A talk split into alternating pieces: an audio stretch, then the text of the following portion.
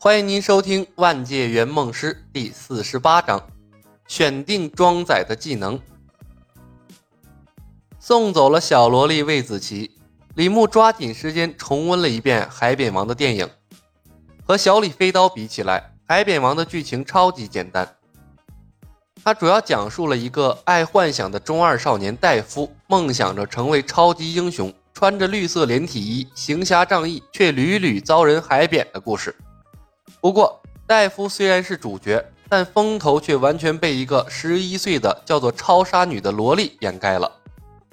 超杀女没出生便死了吗？对不起，没忍住。然后被矢志复仇的父亲啊训练成了一个杀人机器，在之后又被主角连累害死了爹。嗯，对，害死了爹。嗯，坑爹坑妈呀啊！结果却大度的原谅了主角，最后单枪匹马挑了整个黑帮。好吧，抛开剧情，《海扁王》的确算是一部很好的爆米花电影，血腥、暴力、傻叉、粗口，还有一个全世界男人看了都想等着他长大的凶残小萝莉，刀刀见血，枪枪爆头，所有的元素都针对人类肾上腺激素，足以让每一个走进电影院的人都感觉燃爆了。但是，对于要帮魏子琪完成梦想的李牧来说，这部电影非常的不友好。魏子琪的愿望指定了要和超杀女一起战斗，并且最后要干掉反派，这就意味着他不可能像小李飞刀的世界一样啊，提前把危险消灭在萌芽状态了。他必须带着一个柔弱的小萝莉去枪林弹雨里走一圈，还要把她完整的带回来，才算完成任务。把了个克呀！和小李飞刀的世界比起来，这特么的简直就是地狱模式啊！五年跆拳道自学双截棍的小萝莉根本不了解穿越的恐怖和可怕，显然是指望不上。即便是李牧自己看完电影后，把自己带入里面走了一圈，赫然发现啊，他似乎也不一定能全身而退，毕竟。子弹会绕着主角飞，但不会躲着他们呢。这还真是一个悲哀的消息。思考了片刻，李牧把唐若悠贡献的一个圆梦币加在了力量上面，于是他的个人属性就变成了这样：李牧，职位圆梦师，实习五分之一，年龄二十三，力量二，精神一，体质一，生命一，综合战斗力十。可装配技能二，可携带物品重量四千克。当前任务：帮助魏子琪完成和超杀女共同战斗，并消灭大反派弗兰克·阿米克。任务难度一星，任务状态未完成。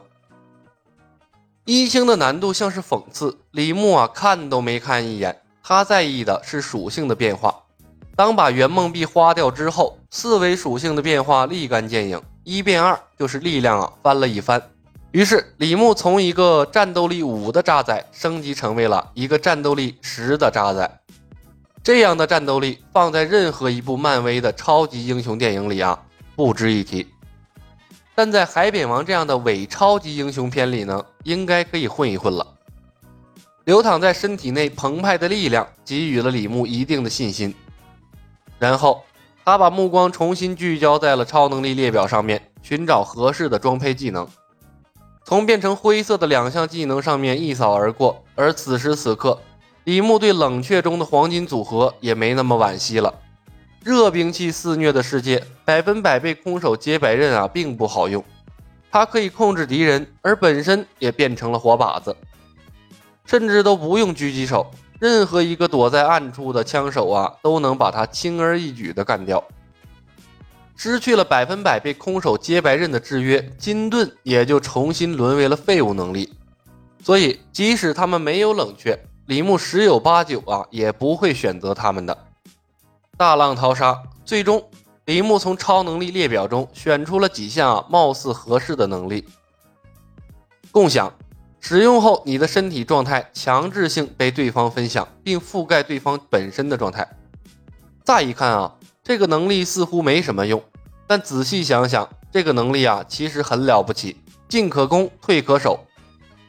自身弱，对手强的时候，把自身的状态共享给对方，可以瞬间拉低对方的战斗力；自身强，队友弱的时候，把自身状态共享给队友，可以瞬间提升队友的战斗力。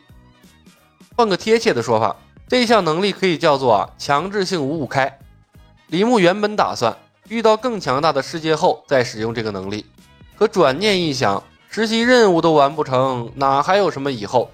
所以啊。他一咬牙，装载了这一项能力。毕竟，魏子琪的战斗力上去就是送菜，把自己的力量二共享给他，至少可以为他带来一定的生存保障。至于装载的第二项能力，李牧打算在啊承压和兴奋感应，还有呢一厘米漂浮术这三项里面选择。承压，承受痛苦的能力无上限叠加，这是一个被动挨打的技能。在一个随时可能挨揍或者中枪的世界啊，貌似很实用，但可惜的是没有攻击力。兴奋感应，激动和兴奋的时候，视觉和听觉成比例强化。这个技能类似于刺客联盟里的能力，但是啊，如何让自己随时保持激动和兴奋，呃，似乎是个难题。他又不能随时在脑海里幻想那个某小岛国的动作爱情片啊。一厘米漂浮术，悬浮一厘米的飞行术，顾名思义，可以让人啊高于地面一厘米飞行，没什么实际用途。唯一的好处大概就是啊从高处落下来呢摔不死，让人可以装一下真正的超级英雄。三项能力似乎都可以用，但副作用啊都同样明显，中枪要死，挨刀要亡。他们不是戴夫，拥有主角光环护体。刀捅不死，被车撞了也死不了，哪怕被黑帮分子用棒球棍呢捅弹啊，揍得半死，在卫生间洗了个脸又生龙活虎了。他和魏子琪都是活生生的人啊，连护照都没有的偷渡客，真挨上一枪，那十有八九是死定了。三项超能力，选哪个都不能保证百分百的安全。唉，该死的魏子琪，该死的愿望，该死的超能力列表。李牧思来想去，索性一狠心，选择了增发术作为自己啊第二项的辅助能力。增发术使用后，全身毛发迅速增长。既然别的能力都有副作用啊，不如索性神棍装到底吧。希望增发术真的如自己想的那样，不要让自己太失望了。确定了装载的能力，李牧没有继续留在啊圆梦公司总部，而是回到了现实世界。万界圆梦公司的超能力指望不上，他不得不寻找一些外界的帮助来提高生存的希望。唐若悠的任务，李牧不止收获了一枚圆梦币，还收获了两本啊武功秘籍，一本是扎猛的自然八部全经，一本是王莲花的莲花宝剑。两本秘籍他都看不懂，不敢练，所以呢，他决定找几个懂行的人啊翻译一下。